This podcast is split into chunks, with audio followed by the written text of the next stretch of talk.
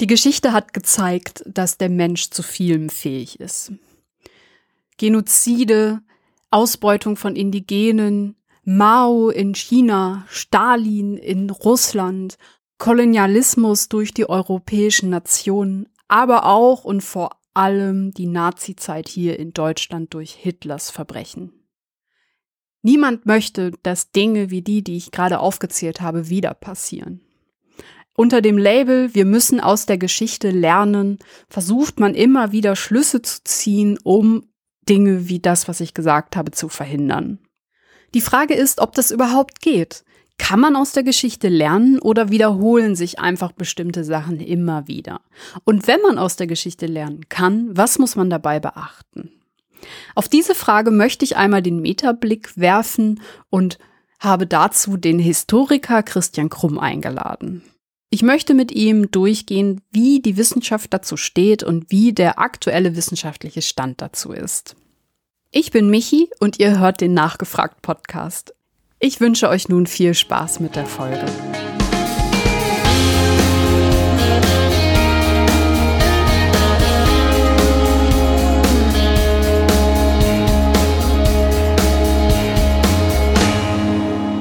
Es wird mal wieder Zeit für den Metablick. Wie lernen wir aus der Geschichte? Geht das überhaupt? Und wie können wir mit Erkenntnissen aus der Geschichtsforschung die Zukunft besser machen? Dazu habe ich mir den Historiker Christian Krumm eingeladen. Herzlich willkommen.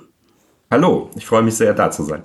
Ja, ich freue mich, dass du zugesagt hast. Ähm, es ist ja so ein Thema, was gerade jetzt in aller Munde ist, weil man ähm, ja jetzt gerade große gesellschaftliche Probleme hat und ähm, gerade was so Extremismus, Demokratiefeindlichkeit angeht, ja, mhm. Diktatoren und so weiter.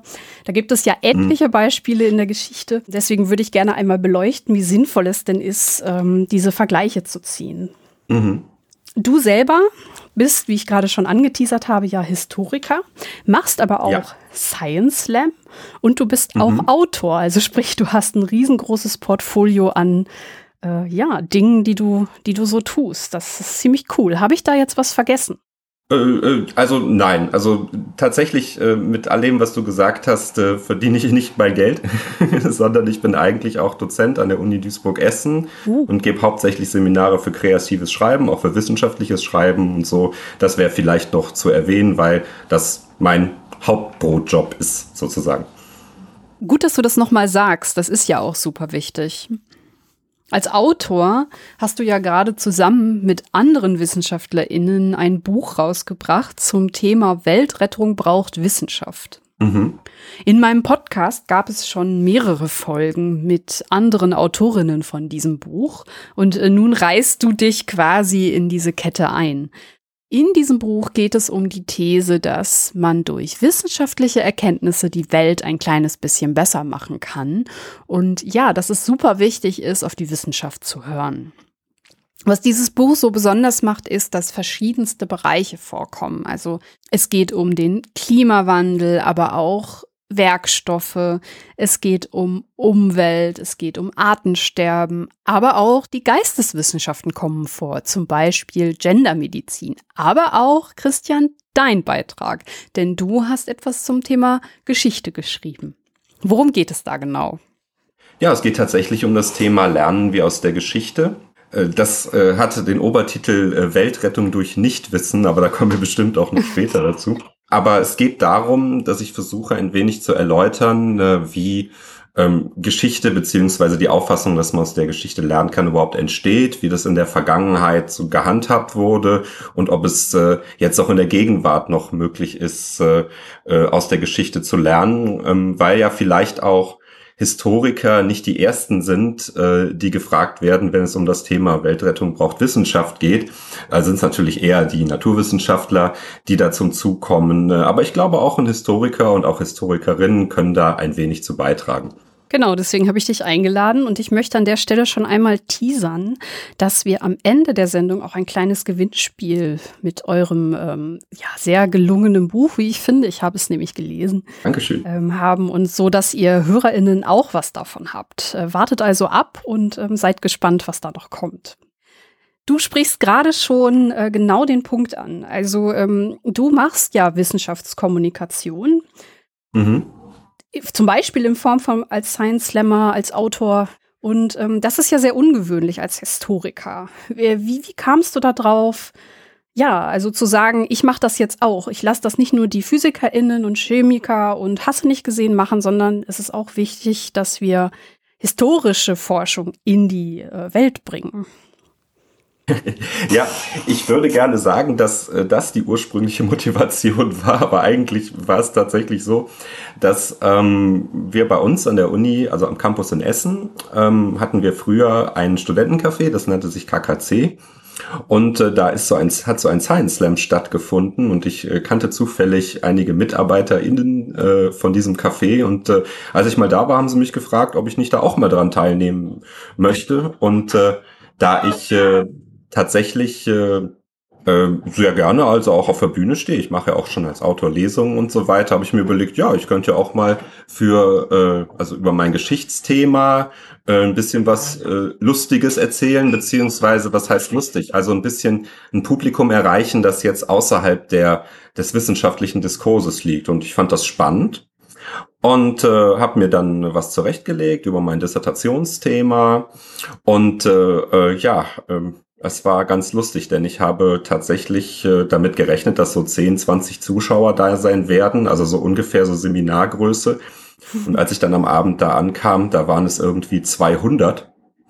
Und äh, es waren ganz viele Slammer da und es war ein unglaublicher Abend. Und äh, ja, ich hab wohl offensichtlich mit meinem Thema so ein wenig einen Nerv getroffen, denn just am nächsten Tag habe ich die Anfrage gekriegt, ob ich nicht am gleichen Tag noch einen weiteren Slam in Dortmund machen konnte. Und äh, ja, danach ging das dann so richtig los und führte dann bis zu den deutschen Meisterschaften in Dortmund dann 2015. Also es ist tatsächlich auch sehr dieses, ähm, dieses Medium Science Slam, was mich total fasziniert hat. Und äh, was mir auch gezeigt hat, dass äh, Menschen an Wissenschaft auch jeglicher Richtung tatsächlich auch interessiert sind. Und äh, das war einfach eine unglaubliche Erfahrung. Deswegen habe ich es total gerne gemacht. Was ist denn dein Kernthema? Ich habe meine äh, Dissertation geschrieben über einen niederländischen Historiker namens Johann Hölsingra. Und äh, der hat in einer ganz äh, spannenden Zeit gelebt, wenn man die deutsche Geschichte betrachtet, äh, nämlich ähm, 1872 bis 1945. Ah. Und äh, da er ja aber kein Deutscher, sondern äh, Niederländer war, habe ich mir die Frage gestellt, wie er, der auch nicht nur Historiker, sondern auch Sprachwissenschaftler war und auch kulturkritische Werke geschrieben hat, wie er denn so die Entwicklung in Deutschland insgesamt in seiner Zeit gesehen hat. Denn äh, mich hat es immer so ein bisschen gestört, dass auch in der historischen Forschung die, die sozusagen die Vorgeschichte des Nationalsozialismus immer so als äh, zur Ursachenforschung verwendet wurde.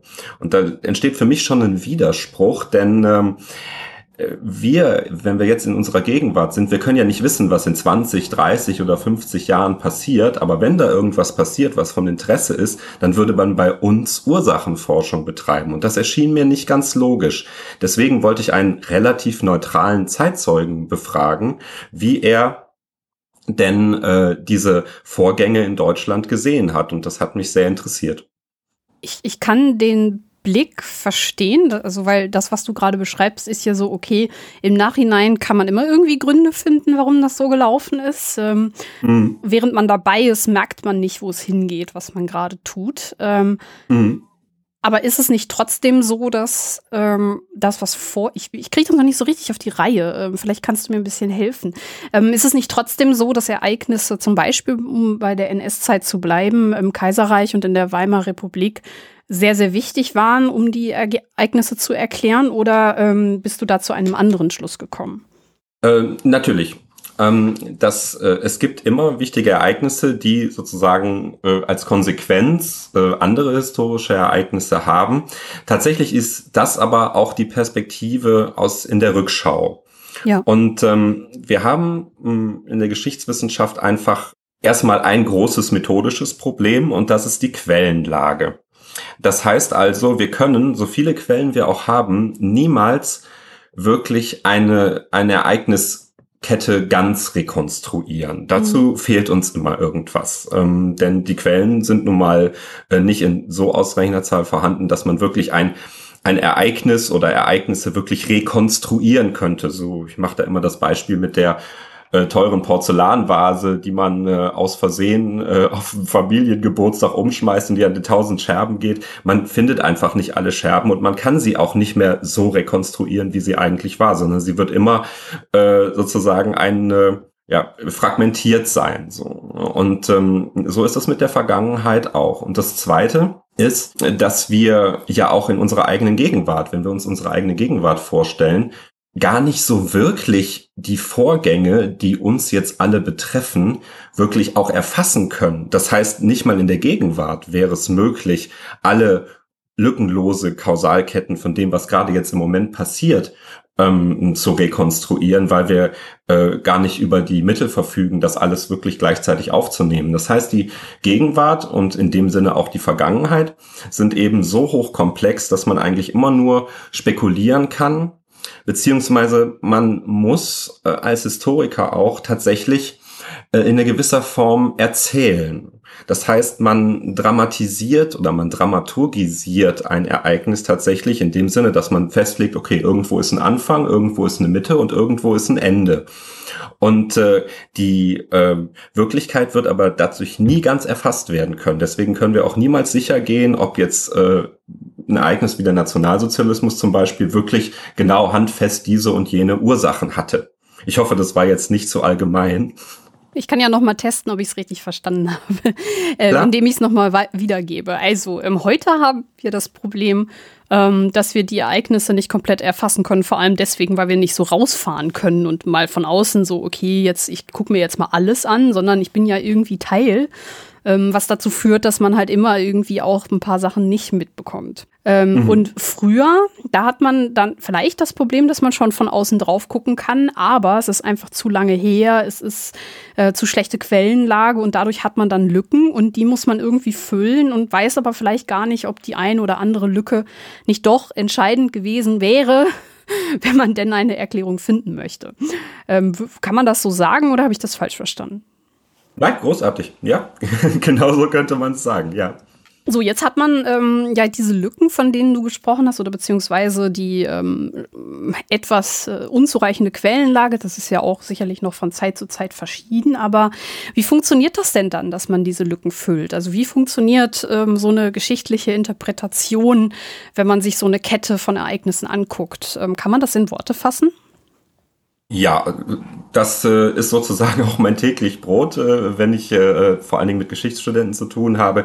Ja, also es funktioniert halt alles eben über die Fragestellung. Das ist äh, zumindest in den Geisteswissenschaften, worüber ich dann was äh, wirklich Treffendes sagen kann, äh, ist das immer so. Es ist immer auch ja, die Frage der Frage sozusagen. Also, wenn du dich jetzt ähm, fragst, so, okay, wie konnte es zum Nationalsozialismus kommen, äh, dann äh, wirst du sehr schnell darauf stoßen, dass diese Frage zu weit gefasst ist. Denn du kannst nicht alles erfassen. Es gibt politische Gründe, es gibt wirtschaftliche Gründe, es gibt soziale Gründe und es gibt auch kulturelle Gründe, wie es dazu kommen konnte. Und insofern, um eine wirklich treffende Antwort darauf zu geben, musst du dich hier schon mal so ein bisschen beschränken. Das heißt also, du kannst dir gesellschaftliche Entwicklungen angucken, die äh, zum Nationalsozialismus geführt haben oder politische Entwicklungen und so weiter. Und auch hier ähm, hast du eine Unzahl von Ereignissen, von denen du wiederum auswählen musst, okay, das halte ich jetzt für wichtig und das halte ich jetzt für unwichtig. Diese Auswahl ist im besten Fall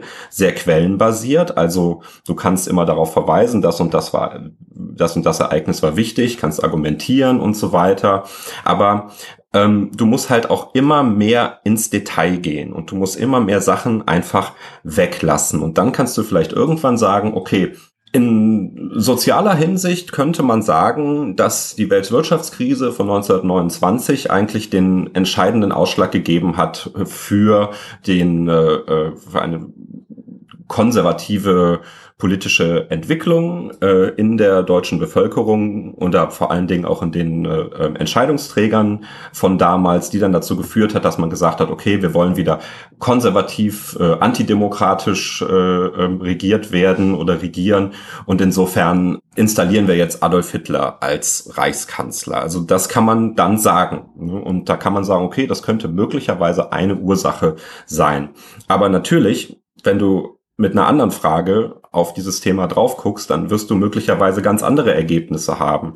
Ich weiß nicht, ob soll, soll ich noch ein Beispiel nennen? Ja, gern. Wir müssen natürlich auch ganz stark in den Ersten Weltkrieg reingehen, wenn man ähm, Ursachenforschung betreibt. Und äh, man kann einfach sagen, mh, äh, dass der Erste Weltkrieg, der von Historikern auch gerne als die Urkatastrophe des 20. Jahrhunderts bezeichnet wird, dass der Erste Weltkrieg äh, für die Leute, als er begonnen hatte, zunächst einmal alles andere als ein Schock war, sondern Europa und vor allen Dingen die Intellektuellen in Europa haben geradezu nach Krieg gegiert, weil ähm, es äh, auch äh, intellektuell, ideologisch sehr, sehr viele Standpunkte gab, die sich gegenseitig widersprochen hatten. Man hat aber wirklich das Bedürfnis gehabt, jetzt zu sagen, okay, diese eine Ideologie ist richtig, die deutsche Ideologie ist richtig, die französische Ideologie ist richtig oder was man auch immer da als Beispiel nennen will.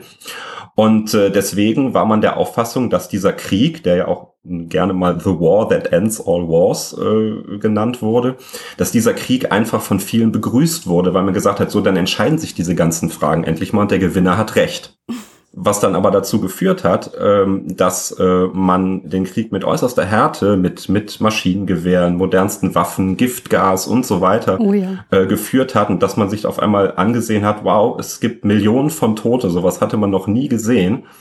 Und äh, auf einmal waren diese ganzen tollen nationalistischen Ideologien, die man Anfang des 20. Jahrhunderts hatte, irgendwie für so eine Katastrophe verantwortlich. Und damit musste man erstmal umgehen. Dieser Schock, über diese Vorgänge. Den muss man auch wirklich mit einbeziehen, wenn es dann um die Erklärung des Nationalsozialismus geht. Und gerade die Nationalsozialisten selber haben sich sehr stark auf diese Vorgänge im Ersten Weltkrieg berufen, wenn es um ihre eigenen Ideologien ginge. So, also das würde jetzt vielleicht doch ein bisschen zu weit führen, wenn ich da ins Detail gehe. Aber das wäre ein Beispiel, wie man sagt, man könnte kulturgeschichtliche Gründe für den Nationalsozialismus finden. Beides ist richtig. Äh, meiner Auffassung nach zumindest, oder beide ist es triftig, so sagt man das als Historiker eigentlich eher.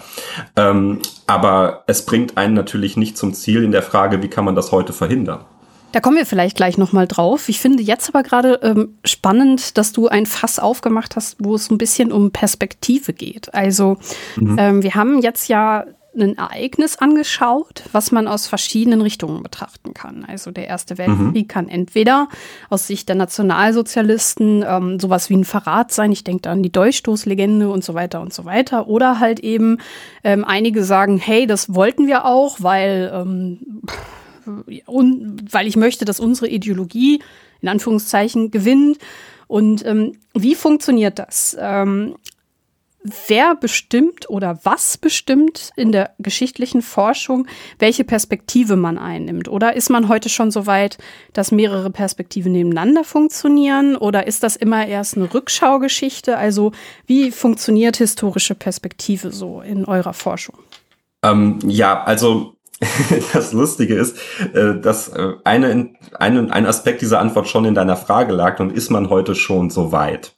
Hast du gefragt. Und äh, ähm, das geht zurück auf, ähm, auf die äh, Einstellung, ähm, dass äh, Geschichte sozusagen sich immer weiter fortentwickelt und dass die Menschheit sich immer weiter fortentwickelt. Ähm, wenn man das in wissenschaftlicher Hinsicht äh, betrachtet, und das führe ich zum Beispiel auch in meinem Beitrag in Weltrettung braucht Wissenschaft aus, dann nennt man das Positivismus. Also ähm, die Einstellung, dass die Welt eigentlich immer fortschrittlicher wird, vor allen Dingen durch die Wissenschaft. Muss aber gar nicht so sein. Mhm. Ne? Also es kann auch irgendwo ganz anders sein. Es kann auch sein, dass wir immer wieder äh, dieselben Fehler machen und immer wieder irgendwann, so wie beim Monopoly-Spiel, irgendwann wieder über losgehen und dann denken so, hey, jetzt machen wir es wirklich richtig und wir machen tatsächlich immer wieder dieselben Fehler und es gibt eigentlich sowas wie Fortentwicklung überhaupt nicht. Und das ist auch eine Position, die man vertreten kann. Die Wahrheit liegt wahrscheinlich irgendwo in der Mitte. Aber wer bestimmt die Interpretation von historischen Ereignissen? Das ist natürlich die Gegenwart. Also Vergangenheit ist vergangen, das schreibe ich auch in dem Beitrag, aber die Geschichte, das, was wir als Geschichte verstehen, ist halt höchst gegenwärtig.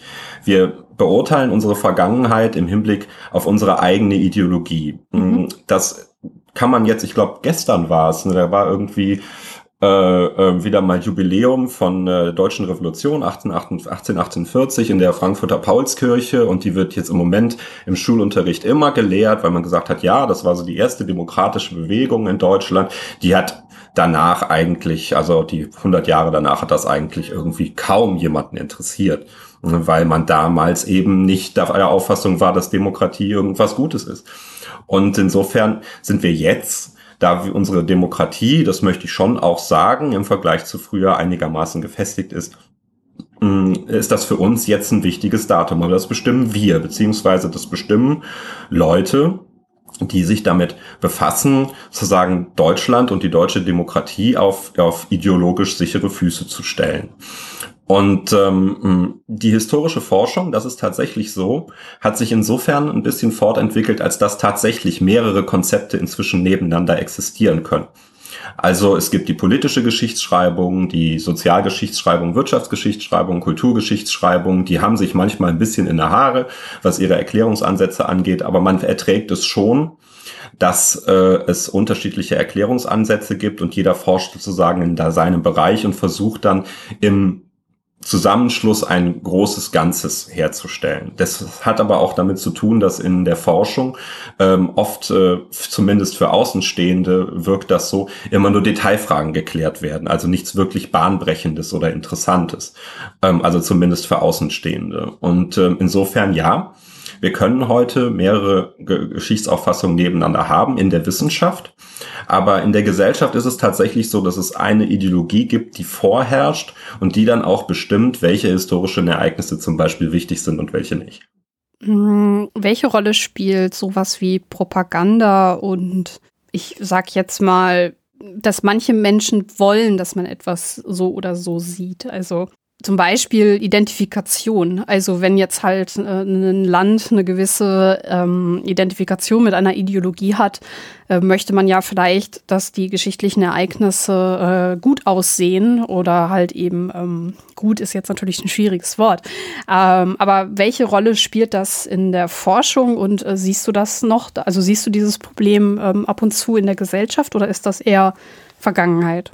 Also ich glaube, da muss man tatsächlich ähm, Forschung und Gesellschaft ganz strikt trennen. In der Forschung ist es tatsächlich so, dass was erforscht wird, wird in erster Linie ähm, äh, von den Geldgebern bestimmt. Ne? Also zur Forschung braucht man Geld und es gibt äh, die Deutsche Forschungsgesellschaft zum Beispiel oder auch äh, ähm, viele Stiftungen, ähm, die äh, Gelder ausschreiben. Man kann sich dann mit seinen Forschungsprojekten da bewerben und letztlich entscheiden die, was dann erforscht wird, beziehungsweise wofür es Geld gibt, wofür nicht. Und wir wissen, dass jeder Mensch Geld braucht zum Leben. Insofern kann man sagen, hier ist in der Forschung tatsächlich in erster Linie so ein wissenschaftlich wissenschaftsinterne Tendenz, was jetzt gerade irgendwie erforscht wird und was nicht. Das hängt natürlich auch viel damit zusammen, wovon man sich möglichst viel ähm, ähm, ja, Output verspricht. Das heißt also ähm, Forschungen, die möglichste ähm, auf breiten Boden treffen innerhalb der Wissen des wissenschaftlichen Diskurses, der wissenschaftlichen Community. Und ähm, das, äh, ja, das ist aber eigentlich normal. Also, denn äh, man wäre jetzt blauäugig, wenn man sagen würde, okay, Forschung hatte in der Vergangenheit nie was mit Geld zu tun und heute schon. Also das ist eigentlich schon immer so gewesen. Aber ist nicht die Wissenschaft gerade so definiert, dass man zwar Geld von außen bekommt, aber die Ergebnisse sollten doch eigentlich durch Peer Review und Co neutral sein? Äh, ja, ja, das sollte so sein, auf jeden Fall. Und das ist es auch in vielen Fällen. Das muss man schon sagen. Ähm, also das ist halt dieser Unterschied zwischen, ähm, sagen wir mal, richtiger Wissenschaft und Populärwissenschaft. Das versuche ich den Studenten auch immer wieder zu sagen. In der, in der Populärwissenschaft äh, bestimmt das Ergebnis die Methode und in der richtigen Wissenschaft bestimmt die Methode das Ergebnis. Ah, hm. Das heißt, ein Forscher, der wirklich forschen will, geht sehr ergebnisoffen an äh, seine Forschung ran, untersucht Quellen, hat eine Fragestellung und versucht dann anhand dieser Fragestellung eben historische Erkenntnis zu gewinnen. Das ist in der Forschung zumindest weit verbreitet und da wäre ich auch nicht zu kritisch. Also da äh, kann man schon sich auf die Historiker auch verlassen. Welchen Output das allerdings auf die Gesellschaft hat, ist wieder was ganz anderes, denn ein wissenschaftlicher Diskurs ist hochkomplex und ist mit sehr viel Vorwissen verbunden, um ihn zu verstehen. Ja. Und äh, wenn jetzt äh, Menschen, was ich grundsätzlich total befürworte, sich in ihrer Freizeit für Geschichte interessieren, dann greifen sie halt mehr zu diesen populärwissenschaftlichen Dingen. Und da ist es oft Zufall, ob man jetzt äh, was Gutes findet oder eben auch nicht. Oder ob es jetzt tatsächlich äh, auch sich um Propaganda handelt, wie du gerade schon so schön gesagt hast, oder ob tatsächlich, sagen wir mal, zumindest reduziertes, aber doch durchaus äh, treffendes Wissen da transportiert wird. Jetzt haben wir ja schon zum Beispiel äh, über die NS-Zeit gesprochen und du hast so ein bisschen erläutert, äh, wie man so eine Kette aufmachen kann oder auch eben nicht ähm, mit Ursachen. Wenn man jetzt mhm. das Ziel hat, dass eine bestimmte Entwicklung nicht wieder so auftritt, was muss man dann tun oder wie kann man auf so etwas gucken, um dann zum Beispiel zu sagen, okay, also wir möchten Dinge vermeiden, die zu dem führen, was wir da jetzt äh, sehen und was wir als kritisch einordnen. Wie, wie würdest du das bewerten? Ja, äh, die, die Antwort darauf klingt vielleicht jetzt erstmal einfach und auch ein bisschen arrogant. Ähm, man muss nicht das tun, was die Menschen in der Vergangenheit getan haben. Das ist eigentlich auch das Schwierigste an der ganzen Sache. Das war eben auch Teil meines Slams, dass ich immer wieder versucht habe, den Leuten ein bisschen deutlich zu machen, dass ähm, die Fehler, die in der Vergangenheit passiert sind, äh, nicht unbedingt die waren, dass man jetzt einer in Anführungszeichen falscher Ideologie hinterhergehechelt ist, sondern dass man überhaupt einer Ideologie hinterhergehechelt ist. Und äh, denn wer will schon heutzutage entscheiden, ob diese oder jene Ideologie wirklich richtig ist und wirklich nicht auch schlimme Konsequenzen hat, ähm, das kann man heute noch gar nicht sagen. Also muss man eigentlich eher ähm, sein Verhältnis zu Ideologien an und für sich zum Beispiel hinterfragen, genauso wie sein Verhältnis zur Presse. Die Leute im Dritten Reich haben vielfach ihrer Presse geglaubt, genau wie die Leute es heutzutage mit unserer Presse tun, nur dass die Leute heutzutage glauben, dass unsere Presse ja demokratisch ist und deswegen informiert sie gut, aber das muss natürlich nicht so sein. Also das also ein kritisches Hinterfragen ist schon etwas, was eigentlich zu keiner Zeit wirklich naja, sagen wir mal, äh, in, in wirklicher Breite auftritt. Mm, jetzt frage ich mich, ob dieses Thema Ideologie, was du gerade ansprichst, ein sich wiederholendes Muster ist, also was in der Vergangenheit schon ganz häufig äh, zu schlimmen Dingen geführt hat? Oder war deine Antwort jetzt wirklich sehr, sehr stark auf die NS-Zeit bezogen? Äh, nein, also Ideologie gab es eigentlich schon immer und Ideologie ist ja eigentlich auch wichtig. Man darf das, man darf das auch nicht verteufeln. Also ähm, der Mensch äh, braucht ähm, einen, einen ideologischen Rückhalt in seiner Persönlichkeitsentwicklung. Der Mensch braucht Dinge, an die er glaubt, dass er, dass sie gut sind und dass sie richtig sind. Und äh, er muss sich auch irgendwann mal für eine Ideologie entscheiden und äh, ähm, damit er eben auch irgendwie für sich selbst sicher durchs Leben kommt. Ein Mensch kann nicht ein ganzes Leben lang sich ständig fragen, ob das dies oder jenes jetzt falsch ist, sondern er muss einfach nur wissen, dass es eine Ideologie ist.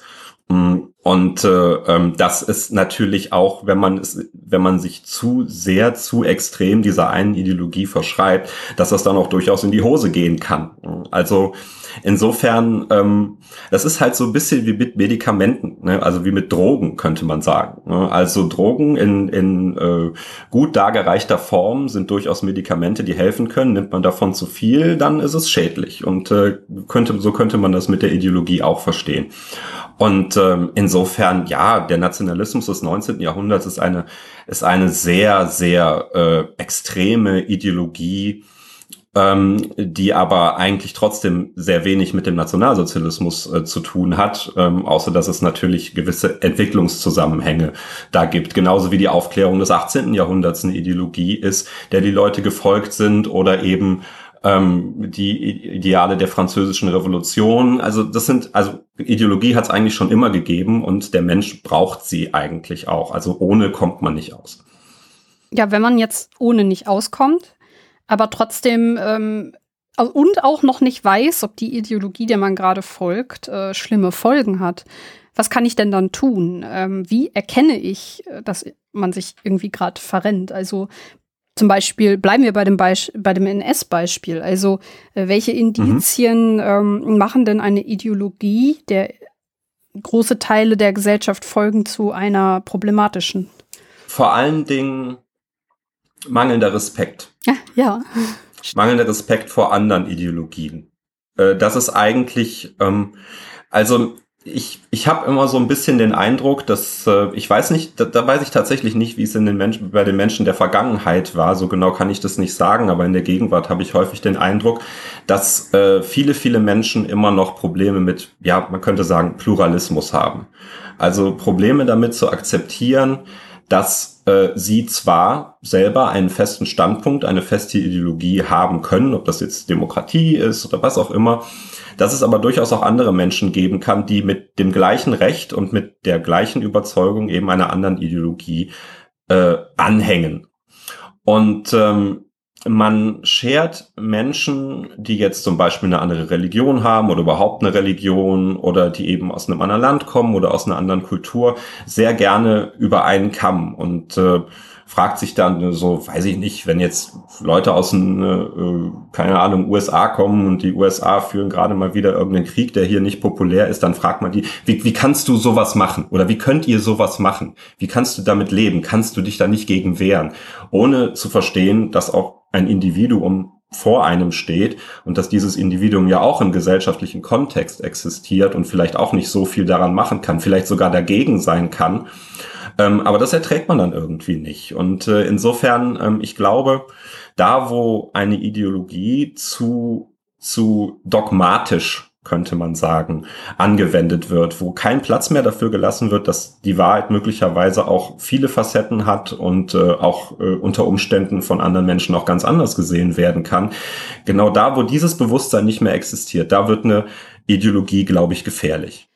Du hast ja zu dem Thema Zeitzeugen, die ähm, hin zum Nationalismus ja äh, Dinge aufgeschrieben haben. Ich habe jetzt den Namen des ähm, Niederländers vergessen. Johann Heusinger meintest du wahrscheinlich. Genau. Ähm, hat mhm. er denn diese äh, Punkte, die du jetzt aufgezählt hast, also dieses mangelnde Respekt, dogmatische Ideologie, ähm, fehlendes kritisches Hinterfragen hast du eben schon mal genannt und ähm, hier gleichgeschaltete Presse. Sind das Punkte, die ihm schon aufgefallen sind als Zeitzeuge oder ähm, ist das jetzt hier auch wieder Rückschau? Ja und nein. Also er war ein großer Kritiker der Massenmedien und von Massen, wenn wir von Massenmedien sprechen, dann sprechen wir von Massenmedien der 30er Jahre, nicht heute. Ne, also Radio, Fernsehen, überhaupt auch von Massenveranstaltungen. Man muss aber auch dazu sagen, dass der, das Selbstverständnis eines Intellektuellen, der im 19. Jahrhundert geboren ist, wurde und im 20. Jahrhundert gelebt hat, einfach auch noch ein sehr viel elitäreres war. Also er hat sich nicht als Teil der gesellschaftlichen Masse angesehen. Er war zum Beispiel auch kein Freund von Sportveranstaltungen, weil er gesagt hat, das lenkt die Masse zu sehr ab von dem, was wirklich wichtig ist. Also insofern, er hatte einige Punkte, die äh, man auch heu auf heute noch äh, übertragen könnte.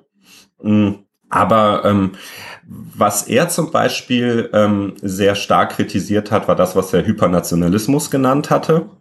Und äh, da äh, spricht er im Prinzip das an, was ich jetzt ein bisschen verallgemeinert habe. Also er war selber ein Nationalist im Sinne, im niederländischen Sinne. Also er war niederländischer Patriot.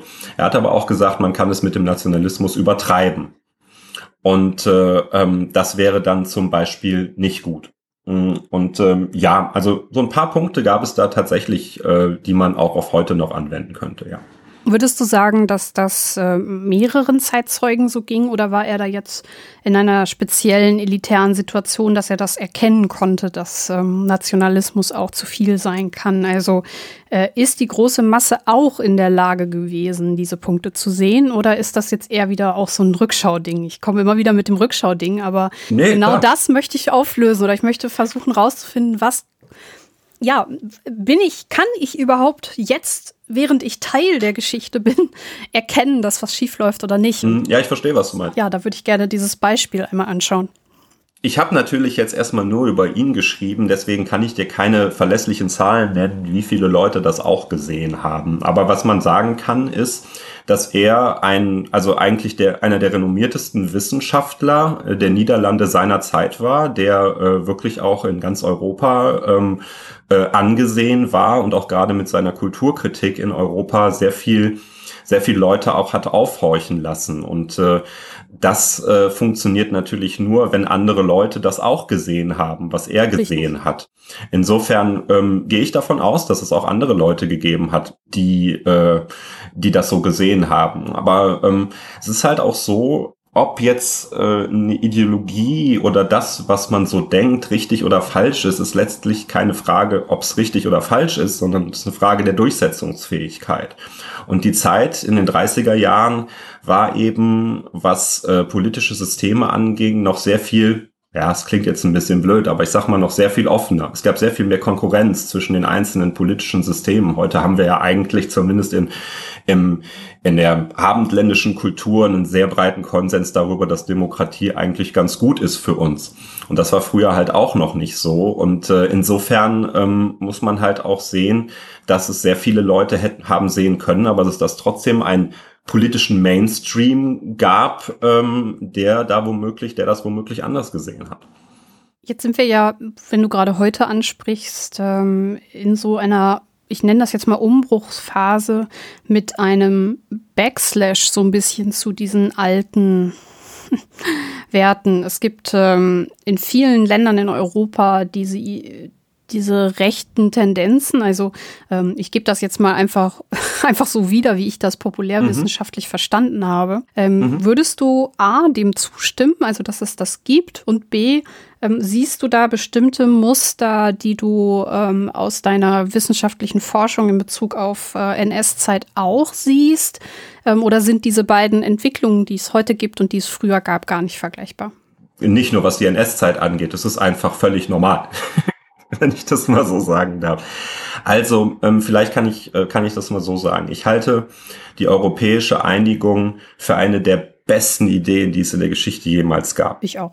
Also das, das muss man sich mal vorstellen. So die Europäische Gemeinschaft für Kohle und Stahl, aus der ja diese ganze europäische Einigung hervorgegangen ist, ist ja im Grunde genommen auf die Idee zurückgegangen, dass man angesichts des Kalten Krieges von Seiten der Westalliierten aus Deutschland als Grenze zur, zu den Sowjetstaaten einfach nur mal hatte und auch brauchte und insofern das Militär da auch irgendwo präsent sein musste. Ansonsten hätte man nicht genug Gegengewicht gehabt.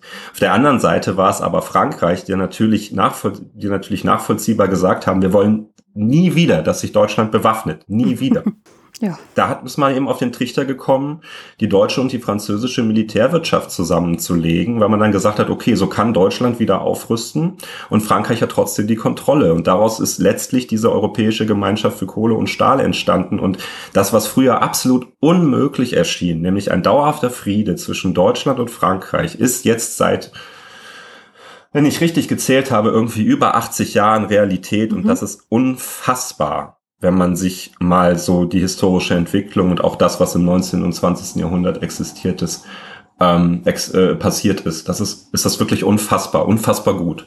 Und diese ganze europäische Einigung hat so viel Frieden auf dem Kontinent gestiftet, ja. dass man einfach nur ein Fan davon sein muss, auch wenn es vielleicht angesichts der Kriege in den 90er Jahren und auch des Ukraine-Kriegs jetzt ein bisschen, ein bisschen komisch klingt, wenn ich das sage. Aber wie viele Kriege hat es zwischen europäischen Staaten in den vergangenen Jahrhunderten gegeben und seitdem eigentlich nicht mehr? Also das ist auf jeden Fall eine gute Sache.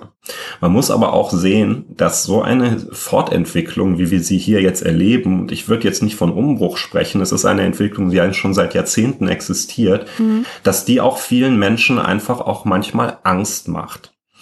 Und dass ähm, dann Leute, die gerne ähm, politische Ämter haben oder politischen Einfluss in irgendeiner Weise, diese Menschen aufgreifen und ähm, sozusagen versuchen, sie ins konservative Lager zu drücken. Und zu sagen, hey Leute, ihr, eure Angst, die ist bei uns gut aufgehoben, denn wir wollen das alles wieder rückgängig machen. Das ist natürlich ein, ein völlig beknacktes Versprechen. Aber gerade in Zeiten des Umbruchs, dass man konservative Kräfte sich radikalisieren, ist eigentlich völlig normal. Da kann ich ein Beispiel zu nennen. Also es wird ja immer wieder so gesagt, dass Hexenverfolgung ein Phänomen des Mittelalters ist.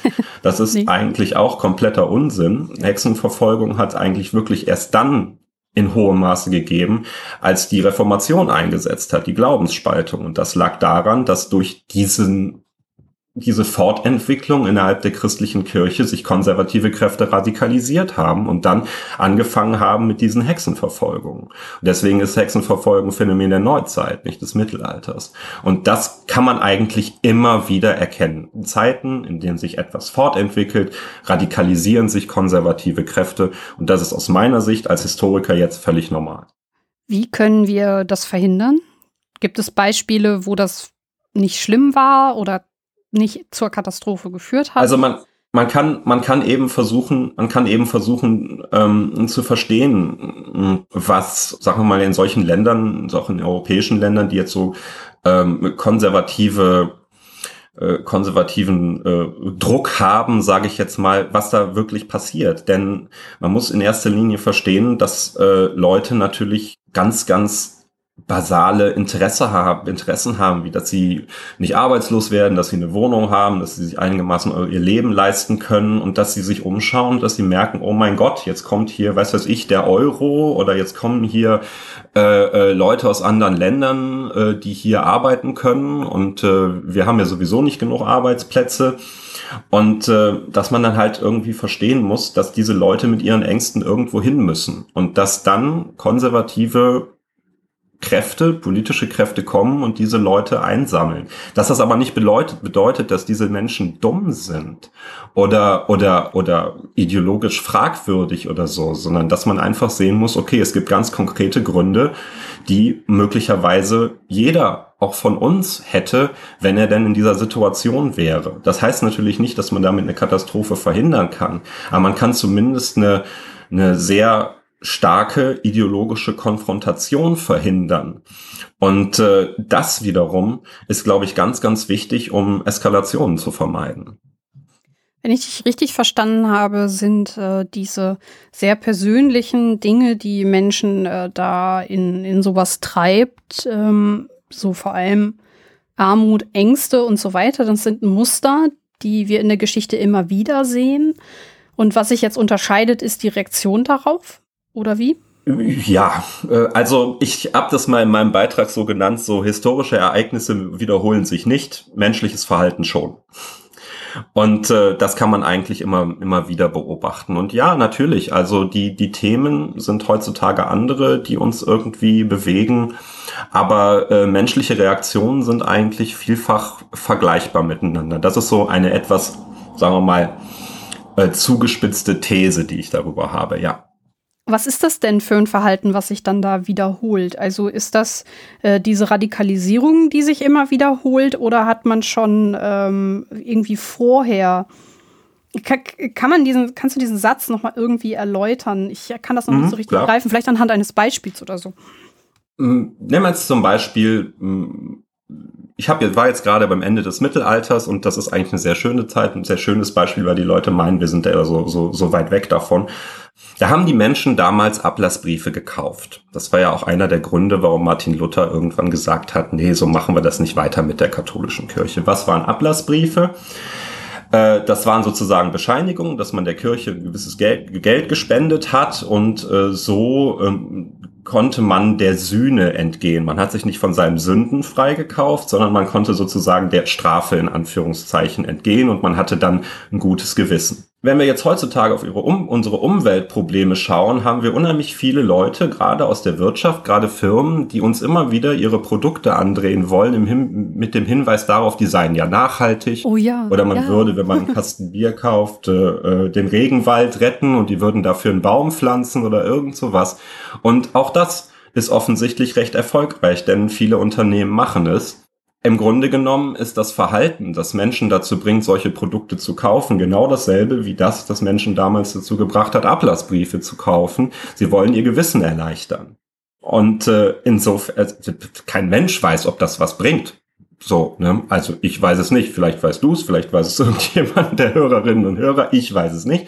Aber die Reaktion ist halt einfach dieselbe. Und äh, insofern, das ist so menschliches Verhalten, das sich immer wiederholt. Und wenn man aus den Fehlern der Vergangenheit lernen will, muss man einfach vielleicht auch sehen, und das haben wir auch an unserem Slam letzten Samstag auch mehrfach gehört, äh, dass man nicht einfach irgendwas kaufen kann um die Welt zu verbessern, sondern dass man sich selber eben auch ändern muss und dass man sein eigenes Verhalten in Grundzügen hinterfragen muss, wenn man denn etwas ändern will. Und äh, ja, das ist zum Beispiel das, was man dann aus der Geschichte lernen kann. Kann man das vielleicht so ein bisschen so beschreiben, dass das Verhalten von Menschen ähm, sich nicht immer weiter nach vorne bewegt, sondern dass das immer sehr ähnlich ist, aber dass wir als Menschheit schon die Chance haben, in den Reaktionen darauf ähm, Fortschritt äh, für die Zukunft ähm, zu erlangen, weil du hattest ganz am Anfang mal gesagt, dass es halt nicht immer ähm, positiv fortschrittlich nach vorne gehen muss. Und ähm, ich habe jetzt, glaube ich, so ein bisschen rausgehört, dass der Hauptgrund, warum das nicht der Fall ist, ist, dass sich menschliches Verhalten immer wiederholt. Kann man das so sagen? Ja, aber ich würde auch nicht zu pessimistisch an die Sache rangehen. Okay. es gibt ja auch wirklich, und ich weiß nicht, wie populär so eine Ansicht ist, aber es gibt ja auch wirklich viel Gutes im Menschen. So, und das ist, äh, das findet selten in der Öffentlichkeit statt oder zumindest nicht im hohen Maße. Und äh, ich glaube schon, dass es auch in der Vergangenheit viel Gutes im Menschen gegeben hat. Und äh, ich glaube schon auch, dass der Mensch sich in der Hinsicht so ein bisschen weiterentwickeln kann. Ich meine, ich bin, weiß Gott, nicht der größte Fan unserer, unserer, unseres Schulsystems und unserer Schulbildung. Aber äh, die Auffassung an und für sich, dass es gut ist, dass ein Mensch ähm, lesen und schreiben können sollte, dass er Zugang zu Informationen haben sollte, dass er lernen sollte, mit Informationen umzugehen, um die Welt ein bisschen besser zu verstehen. Das ist etwas, was es in der Geschichte in früheren Zeiten nicht unbedingt gegeben hat, ah, was ja. ich zum Beispiel sehr befürworte, denn ich finde, dass jeder Mensch ein Potenzial hat, äh, ein mündiges, für sich selbstverantwortliches Leben zu führen. Und ich finde es großartig, dass man bei uns eigentlich schon mehr die Möglichkeit hat als in der Vergangenheit. Ich meine, würden wir jetzt vor 100 Jahren nehmen oder hätte ich vor 100 Jahren gelebt, wäre ich wahrscheinlich irgendwie im Schützengraben des Ersten Weltkriegs umgekommen. Und ich bin sehr froh, dass ich das nicht musste. Ich bin zum Beispiel auch sehr froh, dass ich meinen Kriegsdienst verweigern durfte ähm, und das ist ja auch eine gesellschaftliche Entwicklung, die noch nicht so alt ist. So gut, jetzt haben wir keinen Kriegsdienst mehr, aber bei mir damals war das so. Und äh, wäre ich in einem anderen Jahrhundert geboren, hätte ich diese ganzen Möglichkeiten gar nicht gehabt. Insofern, ja schon, es gibt schon Fortschritt, aber er ist manchmal nicht ganz so leicht zu identifizieren. Würdest du denn sagen, dass ähm, Bildung, kritisches Hinterfragen und so weiter ausreicht, um, ähm, um beim Beispiel Extremismus und Demokratiefeindlichkeit zu bleiben, reichen diese beiden Punkte aus, um das hm, ja, dass man diese negativen Entwicklungen, die es Mitte des Jahrhunderts gab oder Anfang des Jahrhunderts gab, zu verhindern? Zum Ergebnis hat, dass man äh, Dinge nicht einfach nur äh, verteufelt, ähm, sondern dass man versucht, sie tatsächlich zu verstehen, ja, dann ja. Oh, das ist ein klares Ja. Jetzt ist es aber so, dass ähm, wir ja nicht nur diese Strömung haben, ähm, wo kritisches Hinterfragen gewollt ist und wo auch ähm, man dann pro Europa eingestellt ist und sagt so, hey, wir haben hier ähm, jahrelang Frieden, das ist eine gute Entwicklung, sondern man hat ja diese Gegenströmungen, die ähm, Vergangenheit verharmlosen. Ähm, da sind wir wieder bei der Perspektive, die dann vielleicht auch sogar sagen, den Holocaust gab es gar nicht in Russland zum Beispiel, dass man auch sagt, Stalin, ach, das war doch ein total dufter Kerl und ähm, der war super stark und so weiter. Welche Rolle spielt das, wenn man ähm, aus der Geschichte lernen möchte? Also ist das eine Gefahr für, äh, für unsere Gesellschaft ähm, oder ähm, ja, ist das eine, so eine Nebenströmung, das interessiert eigentlich keinen? Ob das jetzt eine Gefahr für unsere Gesellschaft ist, das ist natürlich sehr schwer tatsächlich einzuschätzen. Ähm, Gerade jetzt im Moment, also ich meine, ich bin genauso entsetzt äh, darüber, was äh, in, in der Ukraine im Moment äh, ähm, an Kriegshandlungen da läuft und wie viele Existenzen da zerstört werden. Ich meine, man muss sich das halt mal vorstellen. Wir haben hier unsere Alltagsprobleme. Ähm, wie weiß ich nicht, bestehe ich meine Führerscheinprüfung oder bestehe ich den und den Test oder kann ich in Urlaub fahren oder muss ich wieder mit Maske in der, in der Straßenbahn hocken? Das sind so unsere Probleme und äh, das waren in der Ukraine bis vor zwei Jahren auch die Probleme der Menschen und auf einmal kommt da jemand und auf einmal haben sie keine Existenz mehr, gar nichts. So, die Zukunfts, äh, alle Zukunftsperspektiven sind einfach dahin und äh, alles, was man sich aufgebaut hat, ist weg. Und äh, das ist natürlich schon eine Gefahr, die prinzipiell eigentlich über jeder Gesellschaft so ein bisschen schwebt. Und ich glaube, wenn man einen Fehler machen kann, ist, dass man das, was wir hier eigentlich haben, per se erstmal als zu sicher empfindet. Und vor allen Dingen noch gefährlicher ja. ist es, wenn man glaubt, wir hätten einen Anspruch darauf, dass es uns so gut geht. Und vor allen Dingen sollte man auch nicht die Augen dafür, davor verschließen, dass das, was wir an Wohlstand hier haben, natürlich auch auf Kosten vieler anderer Teile der Welt einfach ähm, nur funktioniert. Also das sind also Sachen, ähm, die äh, ich erstmal prinzipiell wichtig finde, wenn du nach der Gefahr fragst. Denn grundsätzlich sollten wir uns eigentlich darüber bewusst sein, dass jeder Tag, den wir hier in Frieden leben können, ein Geschenk ist und äh, dass das jederzeit eigentlich auch zu Ende sein könnte. Im Moment mhm. sieht es nicht danach aus, aber das ist äh, auch irgendwie schon auch ein Verdienst äh, der Menschen der letzten, sagen wir mal, 70, 80 Jahre. Aber ähm, Ideologien in anderen Ländern können natürlich zur Gefahr werden, vor allen Dingen dann, wenn wir unsere eigene Ideologie als maßgeblich und als die einzig richtige empfinden. Hm, ich weiß, dass es komisch, wenn wenn es um Re Menschenrechte geht oder so. Die Menschenrechte sind ein enormer Fortschritt, auch äh, den auch gerade ähm, die abendländische Kultur und die Strömungen da so vorangetrieben haben. Aber wir dürfen nicht den Fehler begehen, um zu glauben, dass das, was wir für gut und richtig empfinden, auch für alle anderen Menschen gilt. Und äh, da liegt die eigentliche Gefahr, meiner Ansicht nach. Ich hoffe, ich bin deiner Frage jetzt nicht ausgewichen. Ähm, jein, ähm, also es ist, glaube ich, super schwierig, den äh, Wert von ähm, Verharmlosung oder von Erinnerungskultur ähm, im, im, geschichtlichen Forschungsprozess äh, zu beurteilen. Also auf der einen Seite ähm, ist es sicherlich so, dass Verharmlosung dazu führt, dass ein Ereignis wieder wahrscheinlicher wird, weil die Menschen davor die Angst verlieren. Ähm, auf der anderen Seite ähm, hast du ja schon ausgeführt, dass es so viele komplexe Zusammenhänge gibt, dass vielleicht dieses eine Mosaik dann doch auch fast ein bisschen egal ist. Also, hm. Könnte man das so sagen? Oder ähm, würdest du sagen, hey, wenn wir als Gesellschaft weiter unsere Ent Erinnerungskultur pflegen, so wie wir es tun, ähm, dann machen wir es unwahrscheinlicher, dass sowas wie die NS-Zeit nochmal passiert, Holocaust und Co.?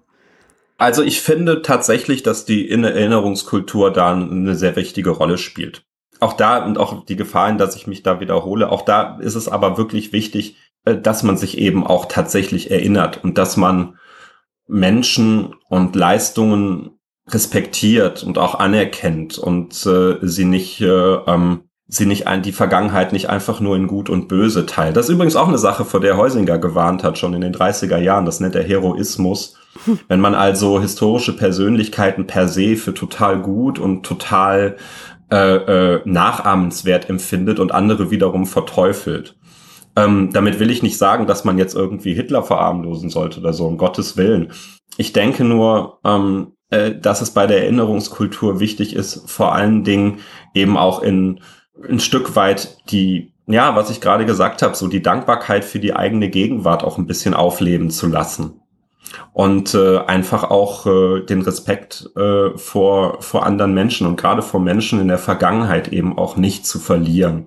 Und sie nicht einfach nur in gut und böse oder in dumm und schlau oder in verbohrt und nicht verbohrt oder so einzuteilen. Denn genau das ist es eigentlich, was politische Regime, die wir als äh, äh, diktatorisch und terroristisch empfinden. Genau das ist es, was die Leute, den Leuten immer wieder versuchen einzutrichtern. Es gibt Gut und es gibt Böse und äh, wir sind die Guten und ihr müsst euch mit den Bösen schlagen oder ihr müsst die Bösen verachten. Und äh, das hat man äh, den Menschen im Dritten Reich erzählt Und das erzählen auch heute noch viele diktatorische ähm, Regime. Und wenn wir mal ganz ehrlich sind, wird uns das auch erzählt. Und äh, da muss man halt vorsichtig sein. Und wenn die Erinnerungskultur ein Stück dazu beiträgt, dass man ein Gefühl dafür bekommt, wie falsch das eigentlich ist, dann würde ich sagen, ist das eine sehr große Hilfe. Das stimmt. Jetzt haben wir ähm, ja ganz viel über eigentlich quasi fast das große Thema gesprochen, also so Kriegsvermeidung, Extremismus, mhm. den wir nicht wollen, äh, Massenmorde, Genozide und so weiter, was ja alles mit mhm. äh, der NS-Zeit einhergeht. Jetzt gibt es ja auch noch andere Probleme, die so ein bisschen anders gelagert sind. Äh, zum Beispiel die Klimakrise, zum Beispiel Armut. Ähm, die Schere in den USA klafft immer weiter auseinander. Ähm, dass halt gewisse Bereiche der Welt einfach hoch ver, also in Armut leben. Ähm, würdest mhm. du sagen, dass man auch bei diesen anders gearteten Problemen aus der Vergangenheit lernen kann oder ähm, funktioniert das da irgendwie anders? Äh, ja, äh, also, das ist, was heißt, man kann aus der Vergangenheit lernen? Ähm, in diesem Fall muss man einfach sagen, sowohl Klimakrise, auch die sozialen Probleme, sage ich mal, die, der wir uns in der Welt so gegenüber äh, stehen, sind natürlich ein Resultat aus der Vergangenheit. Und äh, wenn man uns, wenn man sich ähm, ähm, das anschaut, was in der Vergangenheit passiert ist, dann äh, kann man schon eben auch darauf kommen, wie man es irgendwie besser machen kann. Und ähm, ja, ähm, die Konsequenzen daraus zu ziehen, ist natürlich wieder auch ein bisschen was anderes. Ich meine, ähm, wollen wir es doch mal einfach ein bisschen provokativ auch sagen. Als Corona war, da haben sich unheimlich viele Leute darüber beschwert, dass sie nicht in Urlaub fliegen konnten. Aber ähm, ja, und ich gönne es auch jeden, dass er in Urlaub fliegen soll. Ich meine, wie gesagt, ne, also man lebt nur einmal, kann man machen. Aber wir wissen halt auch, dass gerade Fliegen und gerade Langstreckenflüge für das Klima nicht gut sind. Und ähm, jetzt sag aber den Leuten mal, ihr sollt jetzt nicht mehr in Urlaub fliegen. Und so, und ähm, äh, da ist halt so ein bisschen der Unterschied zwischen Theorie und Praxis. So, ne? Ja, wir könnten aus der Geschichte lernen und wir wissen eigentlich auch, was dafür, äh, was dafür äh, notwendig ist. Ähm, aber die Frage ist, wie man es politisch eben auch umsetzen kann. Und äh, da gibt es einen großen Eiertanz in der äh, deutschen Politik, in der europäischen Politik ähm, und wir jetzt, sagen wir mal, möchte ich, darf ich, glaube ich, auch tatsächlich mal für fast alle Autorinnen und Autoren des Buches sprechen. Wir wollen euch einfach oder wir wollen den Menschen auch einfach mal sagen, so, ja, es gibt die Lösungen, ähm, aber die sind teilweise wirklich sehr, sehr unangenehm. Und ähm, die Frage ist vielleicht da nicht unbedingt, ob man aus der Vergangenheit lernen kann, sondern wie man es gesellschaftlich verantwortlich auch ähm, Konsequenzen daraus ziehen kann. Mhm. Denn ähm, ich möchte auf der, ich weiß nicht, ob ich auf der anderen Seite in einem Deutschland leben will, in dem niemand mehr in Urlaub fliegen darf. Armut in der Welt ist natürlich auch so ein Thema. Und klar, wir hatten irgendwie in den 80er und 90er Jahren hatten wir sehr große Projekte, die sich alle irgendwie unter dem Begriff Entwicklungspolitik zusammenfassen ließen. Ähm, aber auch da gab es gute Projekte, gab es schlechte Projekte, so, ne? Und das ist halt auch manchmal einfach unheimlich schwierig, in der Hinsicht das Richtige zu tun. Und äh, ähm, da ist es eben auch noch so eine Frage, ob man da wirklich aus der Vergangenheit lernen kann. Ich finde zum Beispiel, dass es heutzutage kaum noch Kolonien gibt, oder ich glaube eigentlich gar keine mehr, man könnte sich ein bisschen über den Begriff Kolonie streiten, finde ich auf jeden Fall eine super Sache. Aber in den ehemaligen Kolonien herrscht oft Armut, herrscht oft politische Instabilität und dann müssen wir uns eben damit auseinandersetzen, wie man damit umgehen kann. Also, ich sag mal so, ja, Antworten aus der Vergangenheit findet man, Lösungen sind schwierig. Jetzt hast du ganz am Anfang mal gesagt, dass ähm, so dieses Thema Rückschau und man ist selber dabei und kann das große Ganze noch nicht fassen. Wie geht das zusammen äh, mit der These, dass es die Erkenntnisse längst gibt und dass wir das heute eigentlich wissen, was wir tun müssten, sollten, könnten? Also wir können doch, also wenn ich dich ganz am Anfang richtig verstanden habe, können wir ja mhm. eigentlich gar nicht wissen, ob die Erkenntnisse, die wir heute haben, also wohin die gehen. Äh, wie passen diese zwei Dinge zusammen? das ist eine sehr gute Frage. Also äh, da habe ich mich tatsächlich jetzt mal so ein bisschen auf meine Kolleginnen und Kollegen, vor allen Dingen auch aus den Naturwissenschaften verlassen, die äh, mir eindeutig versichert haben, es, wir wissen, was zu tun ist. Ich würde es zum Beispiel bei der Klimakrise auch sagen, aber ich ähm, lass uns doch vielleicht zu deinem Thema ähm, zurückkommen. Also wenn wir jetzt äh, eine Erkenntnis gewinnen, äh, ich bleib mal bei dem Beispiel, was du eben schon gesagt hast. So ein Muster ist, das fehlendes kritisches Hinterfragen, äh, weil es vielleicht auch gar nicht möglich ist, führt dazu, eine schädliche Ideologie es einfacher hat. So, jetzt nehmen wir mhm. an, wir haben das jetzt festgestellt für heute. So, ja, wir mhm. sind da auch wieder auf dem Weg dahin. Mhm. Aber wir wissen ja noch gar nicht, ob es eine schädliche Ideologie ist. Und ähm, ja, ich stelle mir das super schwierig vor, ähm, gerade in der Geschichte, wo die Interpretation ähm, super schwierig ist, weil es um menschliches Verhalten geht, weil wir Lücken haben, weil wir nicht alle Quellen haben, dass wir da mhm. sagen können, wir haben die Erkenntnis, ihr müsst nur die richtigen Konsequenzen ziehen. Mhm. Ist das zu einfach? Also, ähm, das ist. Äh äh, das ist eine sehr gute Frage. Das muss ich mir, ähm, da muss ich mir vielleicht ein bisschen auch reden fürs Denken, bitte entschuldige, ähm, wenn das jetzt äh, nicht druckfertig äh, sozusagen ist. Also ich glaube, einer der wichtigen Punkte ist, ähm, und das sage ich, habe ich auch eben in meinem, ja, eben in dem, meinem Beitrag geschrieben. Also bitte, bitte, bitte, fühlt euch nicht von Medien gut informiert. ich finde das ganz großartig, wie du das gerade hier machst. Und äh, ich finde das toll, dass es irgendwie so viel Medienpluralismus gibt und auch so Podcasts wie deine wirklich eine tolle Reichweite haben können. Denn das ist unglaublich wichtig. Es ist einfach super schwierig heutzutage, sich wirklich, wirklich gut über ein Thema zu informieren. Und deswegen heißt mein Beitrag auch Weltrettung durch Nichtwissen. Dass man nämlich wirklich auch immer in dem Bewusstsein Medien konsumieren sollte, dass es hier vielleicht um, um, um die Darstellung eines bestimmten Standpunktes geht, dass es im besten Fall ganz gut recherchiert ist, dass es aber auch immer ähm, gerade komplexe Themen immer reduziert sind. Und ähm, tatsächlich finde ich, dass das Bewusstsein dafür äh, eigentlich schon das Wichtigste ist. Mhm das Bewusstsein dafür, dass ich nicht drei Wikipedia-Artikel lesen kann und dann über ein Thema gut informiert bin. Ich habe jetzt vor zwei Tagen habe ich WDR ging es da irgendwie um irgendeine so neue Studie, wieder die x-te Studie, dass Kinder nicht lesen können. So, das habe ich auch gehört. Oder nicht gut lesen, natürlich nicht gut lesen können. Also Kinderbashing ist ja in Deutschland immer sehr beliebt.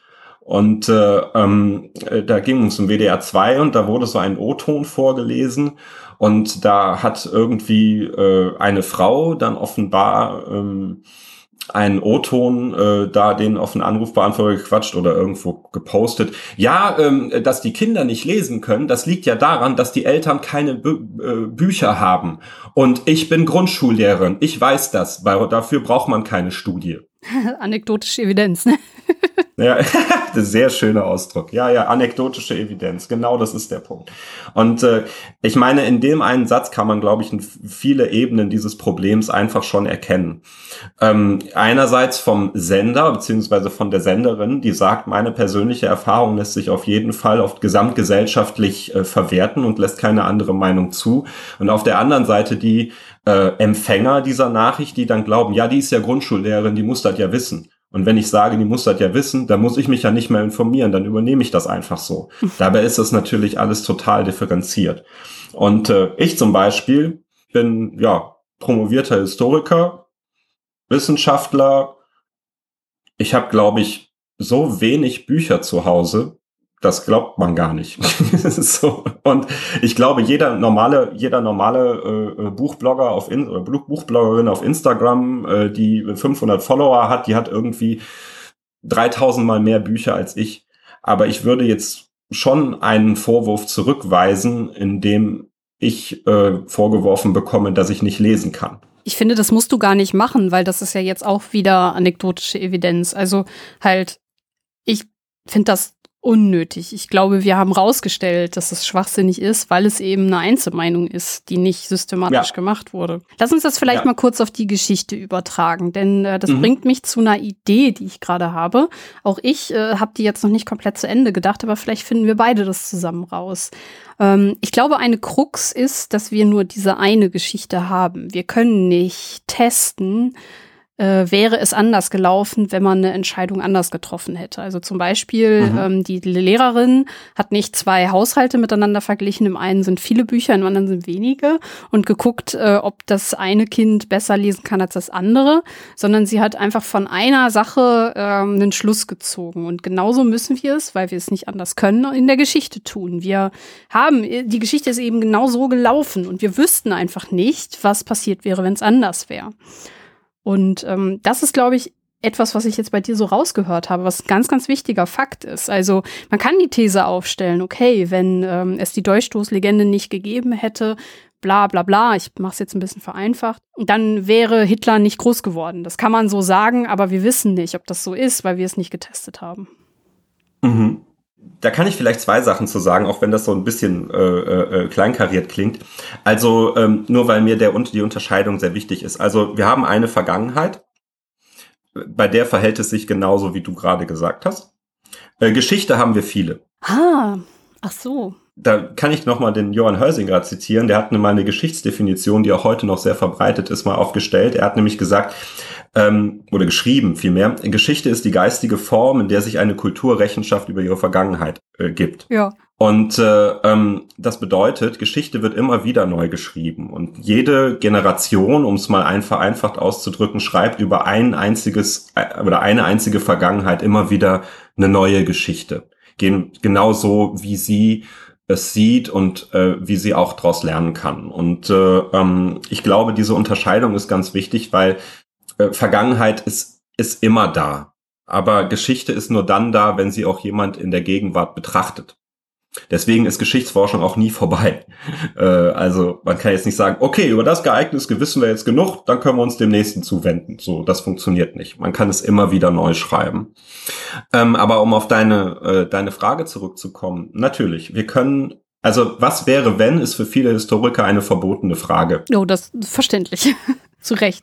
Ich sag mal so, hm, ich, ich stelle mir, ich stell mir manchmal so im stillen Kämmerlein die Frage so, ne, Hitler hat ja im Ersten Weltkrieg gekämpft, war sogar äh, Opfer oder Beteiligter eines Giftgasangriffs, so ne, neun Millionen Tote im Ersten Weltkrieg und Hitler war nicht dabei. Das ist äh, natürlich irgendwie schon äh, eine, ein Gedanke, äh, der, äh, der einen manchmal so ein bisschen zur Verzweiflung bringt. Auf der anderen Seite muss man auch sagen, dass es einfach Strömungen gibt, die gewisse Dinge, die gewisse Dinge als Resultat haben und äh, man könnte da auch auf dem Standpunkt stehen und sagen, okay, wenn Hitler nicht gemacht hätte, hätte es irgendein anderer gemacht. Also insofern ähm, ist diese Problematik, so wie diese, du sie geschildert hast, auf jeden Fall da. Wir wissen nicht, ähm, was passiert wäre, wenn und äh, insofern können wir auch nicht unseren Finger auf irgendein bestimmtes Ereignis legen und sagen, okay, genau da ist was falsch gelaufen. Und genauso wenig können wir es wahrscheinlich in unserer Gegenwart. Was wir aber können, wenn ich ähm, jetzt deine Ausführungen richtig verstanden habe, ist, dass wir vor allem Muster im Verhalten von Menschen erkennen können.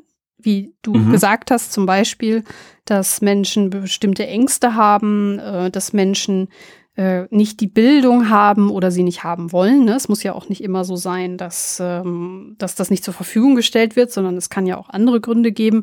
Ähm, kritisches mhm. Hinterfragen ist noch so ein Muster, was äh, in der Geschichte gezeigt hat, ähm, ja, also zu Problemen geführt hat, wenn es das nicht gab oder wenn man das nicht konnte. Würdest du sagen, als Fazit aus unserer Grundfrage, wie lernen wir aus der Geschichte, ist das das mhm. Entscheidende? Das Verhalten von Menschen wiederholt sich, Ereignisse und Reaktionen aber nicht? Oder habe ich was vergessen? nee, das hast du nicht vergessen. Also im Grunde genommen ist das auch, äh, beziehungsweise du hast nichts vergessen, entschuldige, so muss man sagen. Ähm, ähm, genau, das ist eigentlich auch das Fazit aus, aus meinem Beitrag, den ich in dem Weltrettung braucht Wissenschaft geschrieben habe. Ja, menschliches Verhalten äh, äh wiederholt sich und deswegen ist auch das, das menschliche Verhalten in erster Linie zu hinterfragen und nicht unbedingt die Frage, wo irgendwas oder nicht unbedingt das, wo irgendwas falsch oder richtig läuft. Also ich glaube tatsächlich, dass so ein, wie soll man das nennen, ein produktiver Egoismus eigentlich ganz gut funktionieren würde, wenn man sich nämlich in erster Linie mal um sich selber kümmert und sich fragt so, okay, wie kann ich erwarten, dass zwischen zwei Staaten Frieden herrscht, wenn ich mich selber nicht mal mit meinem Nachbarn gut verstehen kann? Und äh, ähm, wie kann ich erwarten, dass die Politik große Schritte im Hinblick auf die Klimakrise macht, wenn ich nicht mal in der Lage bin, mal das Auto stehen zu lassen oder so? Ähm, denn es ist natürlich, es ist natürlich ein Punkt, gerade auch was Umweltsachen angeht, zu sagen, okay, wenn ich jetzt die Hälfte meines Geschirrs mit kaltem Wasser spüle, mag das die Erde nicht retten. Aber wenn es viele Leute sich das überlegen, äh, dann ist das vielleicht schon, ist das vielleicht schon ein Punkt, wo man auch ein gewisses Vertrauen dann haben kann. Und ich finde, wo wir jetzt gerade auch bei Greenwashing waren und bei dem Frage des, der Ablassbriefe und des guten Gewissens und so, ich finde schon, dass es immer auch viele Kleinigkeiten sind, ähm, die man vielleicht auch für die Umwelt zum Beispiel tun kann, aber die man auch für sich selbst tun kann, indem man zum Beispiel sagt, wow, es funktioniert ja, ich kann ja irgendwie auch mal eine Viertelstunde zu Fuß gehen, ohne, ohne dass ich immer das Auto bemühen muss. Ne? Oder ich, äh, ich kann ja auch mal ähm, eine Socke stopfen, anstatt sie direkt wegzuschmeißen oder all solche Sachen. Also ich glaube, wenn man da im Kleinen sich so ein bisschen hinterfragt, dann kann man da eine ganze Menge erreichen und äh, ähm, deswegen auch diesen, ich sag mal, diesen Kreislauf, dass sich menschliches Verhalten immer wiederholt, brechen. Und ich möchte, weiß Gott, nicht behaupten, dass das nicht schon viele Menschen auch in der Vergangenheit schon getan haben. Also äh, da muss man nicht arrogant sein und zu glauben, dass das erst eine Idee ist, die wir heutzutage haben. Ja, das stimmt. Also, das heißt, wir nehmen die Einzelperson nicht aus der Verantwortung, weil jeder kann was tun, aber wir sehen natürlich auch, ähm, dass man ja so ein bisschen rausfahren muss, von außen gucken, was bedeutet, dass man die Politik und äh, ja die großen Staaten, die großen Machthaber nicht aus der Verantwortung nehmen darf. Ähm, du hast eben ausgeführt, dass es bestimmte Erkenntnisse gibt, aber dass die Konsequenzen daraus fehlen. Also sprich, da geben wir den großen Machthabern eine Hausaufgabe mit auf den Weg. Ja, ein bisschen egoistisch jetzt von mir, das so zu formulieren, aber ähm, ich finde schon, dass das ein wichtiger Punkt ist. Und ähm, ja, dass wir ähm, den mangelnden Respekt vor anderen Ideologien ähm, halt äh, ja ankreiden und dass man dafür Lösungen finden muss. Und die Lösung ist bestimmt nicht ähm, Krieg oder halt der Wunsch, andere zu unterdrücken, ähm, wie zum Beispiel Putin das jetzt in der Ukraine tut, der einfach ähm, ja eine ganze, einer ganzen Bevölkerungsgruppe ähm, ja die Existenz abspricht, was ähm, äh, für mich ein super Beispiel für mangelndem Respekt ist. Ja, auf jeden Fall. Das sehe ich auch so. Und ich glaube, ähm, wenn wir die Sachen alle beachten, ähm, dann können wir die Geschichte benutzen, um die Zukunft besser zu machen. Aber es ist halt nicht ein Allheilmittel für alles, weil wir eben gerade Teil der Geschichte sind und ähm, wir dann noch mal gucken müssen, wo es hingeht. Ja, genauso, genauso. Also ähm, ich, mir ist jetzt gerade noch ein Beispiel eingefallen, wenn das jetzt nicht dein, dein was wie ein Fazit klang ruiniert. Nein, überhaupt nicht. Ähm, Hau raus. Und zwar, also es wird das Zitat Martin Luther zugeschrieben, der angeblich mal gesagt oder geschrieben hat, der Mensch ist wie ein besoffener Bauer, setzt du ihm von der einen Seite aufs Pferd, fährt er auf der anderen wieder runter. also äh, der Mensch, das wusste Luther schon, äh, ist äh, neigt zu extrem. Äh, entweder auf der einen oder auf der anderen Seite. Und äh, ähm, ich glaube, auch da ähm, kann man tatsächlich sehr, sehr viel aus der Geschichte lernen, wenn man ähm, sich ab und zu mal selber zu ein bisschen Besonnenheit erzieht. Und da möchte ich einfach auch mal als Beispiel ein Thema nennen, das mir sehr am Herzen liegt, nämlich Tiere. Ich bin grundsätzlich ein totaler Befürworter dafür, wenn jemand ein Tier haben möchte, dann ins Tierheim zu gehen. Ne? Ähm, Adopt, don't shop heißt das, glaube ich, in der modernen Sprache. Ich äh, guck, mir auch, guck mich auch immer wieder in Tierheimseiten um und ähm, es gibt so viele Tiere, die ich gerne aufnehmen würde, weil ich mir immer denke, Mensch, und dann haben die es dann gut und dann sitzen die nicht im Tierheim und so. Aber wir haben zwei Katzen aus dem Tierheim. Und äh, ähm, die haben wir hoffentlich noch sehr, sehr lange, denn die haben wir als Baby vor ein paar Jahren bekommen. Und äh, da denke ich mir immer wieder, ja, aber du musst dich doch um die beiden kümmern. Und äh, du musst doch in erster Linie schauen, dass die, die du schon hast, dass es denen gut geht. Und ansonsten ist man nämlich schnell in dem Extrem des Animal Hoardings. Und da, das machen ja auch einige Leute und das tut den Tieren überhaupt nicht gut. Und das ist, glaube ich, ein, ein schönes Beispiel, wie eben auch Good Intentions, wie man so schön auf Deutsch sagt, einfach auch zu einem schlechten Ergebnis führen können, wenn die Besonnenheit fehlt. Und ich glaube, das ist so für mich das äh, Fazit aus all diesen manchmal auch hochtheoretischen Diskussionen, dass man vor allen Dingen in den richtigen Momenten auch einfach mal ein bisschen Besonnenheit an den Tag legen sollte. Das finde ich gut. sich zurücknehmen ist sicherlich auch manchmal äh, Lösung von bestimmten Problemen. Das stimmt auf jeden Fall. Ja, es ist, es ist wirklich eine, es ist schwierig. Es ist tatsächlich schwierig. Also wenn ich jedes Mal, wenn ich eine süße Katze im Internet gesehen habe, also da könnte ich jedes Mal, überlege ich. Aber dann denke ich immer wieder, nein, nein, nein. Und so ist das, glaube ich, mit vielen Menschen und bei vielen anderen Themen. Das stimmt.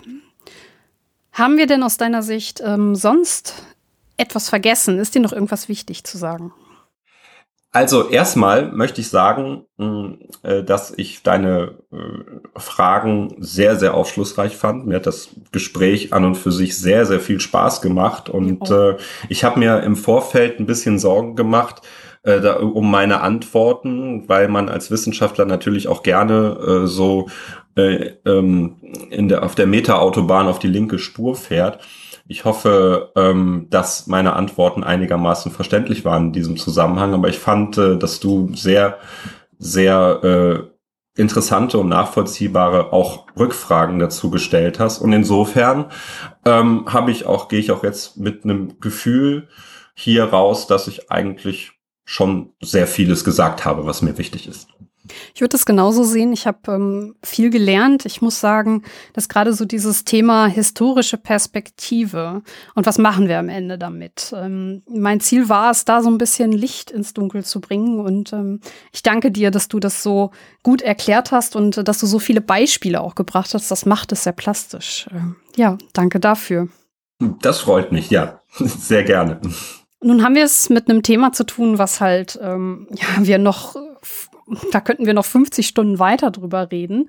Ähm, liebe HörerInnen, wenn ihr Interesse habt, da tiefer einzusteigen, ähm, dann würde ich äh, nicht nur deine Homepage empfehlen, da ähm, hast du zum Beispiel auch Dinge zu deiner äh, Dissertation stehen, aber auch natürlich deine Veröffentlichungen, ähm, unter anderem jetzt das Buch, was du gerade zusammen mit den anderen WissenschaftlerInnen rausgebracht hast, ähm, wie wir ja schon am Anfang angeteasert haben. Und ähm, wie ich ja schon äh, gesagt habe, wird es jetzt auch ein kleines Gewinnspiel geben, denn drei von euch können ein Buch gewinnen und eine Person, das ist dann der Platz eins, sogar ein signiertes Band. Kannst du mal erzählen, was, was da los ist? Äh, ja, sehr gerne. Also ähm, wir hatten mh, am äh, letzten Samstag, also am 13. Mai, äh, in Lüdenscheid im Kulturhaus einen Science Slam, der sich nur aus Autorinnen und Autoren dieses Buches rekrutiert hat. Wir waren insgesamt sieben Leute. Und äh, da haben wir die Gelegenheit genutzt, äh, ein paar Bücher äh, alle zu signieren, also zumindest die sieben Autorinnen und Autoren, die dabei waren, um sie äh, dann auch für uns zu haben, beziehungsweise auch ähm, auch mal zur Verlosung zu geben. Und ein Exemplar habe ich auch bekommen. Das heißt, es ist nicht von allen Autorinnen und Autoren signiert, sondern von den sieben, die an dem Abend da waren. Und äh, das möchte ich natürlich sehr gerne äh, zur Verfügung stellen, weil äh, ich es natürlich auch toll finde, wenn Leute auch über ein Gewinnspiel ähm, auf dieses Buch stoßen, was ja auch vielleicht so ein bisschen schicksalhaft dann sein könnte, so nach dem Motto, hey, ich habe das Buch gewonnen und äh, jetzt kann ich mich über Weltrettung informieren. Insofern, ja, es ist die ein, die der erste Platz ist eine Ausgabe, wo sieben Autoren und Autoren unterschrieben haben und das äh, tatsächlich und live und ich war dabei und mit sozusagen mit Gütesiegel. Genau, einige von diesen sieben Autoren werdet ihr natürlich in meinem Podcast auch schon kennengelernt haben, denn wir machen ja gerade ganz viele Folgen äh, mit mit deinen Kollegen und Kolleginnen. Und ähm, ja, weil eben dieses Thema so wichtig ist, haben wir direkt noch zwei Bücher mehr draufgepackt. Das heißt, drei von euch ähm, können dieses Buch gewinnen. Was müsst ihr denn dafür tun? Ich brauche einfach eine E-Mail von euch. Äh, die geht an gewinnspiel.nachgefragt-podcast.de und im Betreff bitte ich euch, den Buchtitel zu schreiben. Und wir haben natürlich noch eine kleine Mini-Aufgabe für euch, ähm, die äh, aber nicht wirklich entscheidend ist. Also der, ähm, also ich werde da einen ja, wie soll ich sagen, Zufallsalgorithmus auf die eingegangenen E-Mails werfen und die drei, die da gezogen werden. Alles ganz sauber werden die Bücher gewinnen, aber mich würde mal eure Meinung zum Thema aus Geschichte lernen interessieren.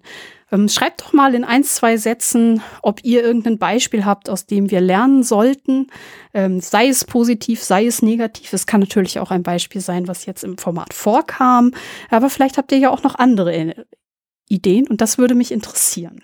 Also, um es nochmal zusammenzufassen, ich bitte euch, bis zum 29.10.2023 eine E-Mail an die Adresse gewinnspiel.nachgefragt-podcast.de zu schicken. Wenn ihr diesen Zeitraum einhaltet, könnt ihr an dem Gewinnspiel teilnehmen und mit etwas Glück gewinnt ihr eins der Bücher. Ihr müsst nicht eure Adresse schon in die E-Mail schreiben. Das äh, frage ich ab, wenn ihr unter den Gewinnern seid. Hast du noch was zu ergänzen? Äh, ja, äh, ich möchte mich bei allen Zuhörerinnen und Zuhörern fürs Zuhören bedanken und bei dir natürlich für die Möglichkeit, hier auch etwas über mein Thema erzählen zu können. Es hat mir sehr viel Spaß gemacht. Ja, mir hat es auch mega viel Spaß gemacht. Und ja, dann bleibt mir eigentlich nur noch das zu sagen, was ich immer am Ende der Sendung sage, ähm, nämlich, ähm, dass wenn ihr HörerInnen noch Fragen habt, Anmerkungen oder Kommentare, könnt ihr das gerne tun. Ähm, unter der Sendung äh, ist ein Kommentarbereich, wo ich mich über Diskussionsbeiträge sehr freuen würde. Wenn euch die Sendung insgesamt gefallen hat, äh, könnt ihr mich natürlich auch bewerten ähm, oder mir ein Follow geben, ein Like oder mir auf äh, Social Media folgen. Darüber würde ich mich sehr freuen und das würde die Sichtbarkeit des Podcasts erhöhen und das wäre mega von euch. Ja, in dem Sinne bleibt auch mir äh, noch Danke zu sagen an euch, liebe HörerInnen. Es hat mich sehr gefreut, dass ihr zugehört habt und ich freue mich aufs nächste Mal mit euch. Tschüss!